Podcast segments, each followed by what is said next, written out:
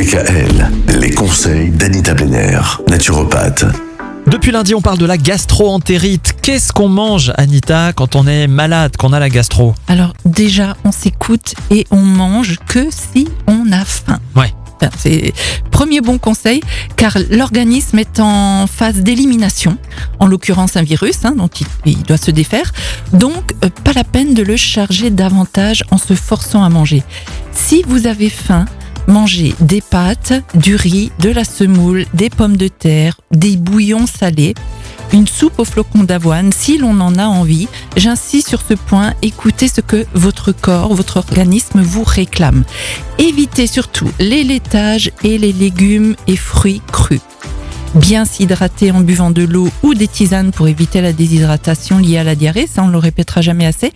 Et pour compenser les fuites en sodium, il existe des solutions de réhydratation orale chez l'enfant et les personnes âgées. Vous trouvez ça en pharmacie.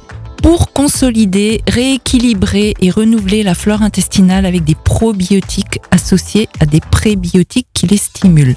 Alors on met son système digestif au repos en se nourrissant pendant quelques jours de bouillon et de légumes à la vapeur. Éliminer surtout les poisons, les déchets et les restes de virus morts avec du charbon végétal activé. Ça, ça marche très très bien en cas de gastro.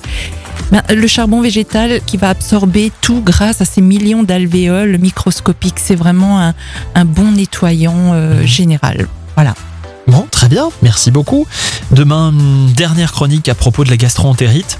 On va expliquer que parfois, la gastro-entérite, ça n'est pas seulement causé par un virus. Oh, voilà, on verra quoi d'autre. À demain À demain.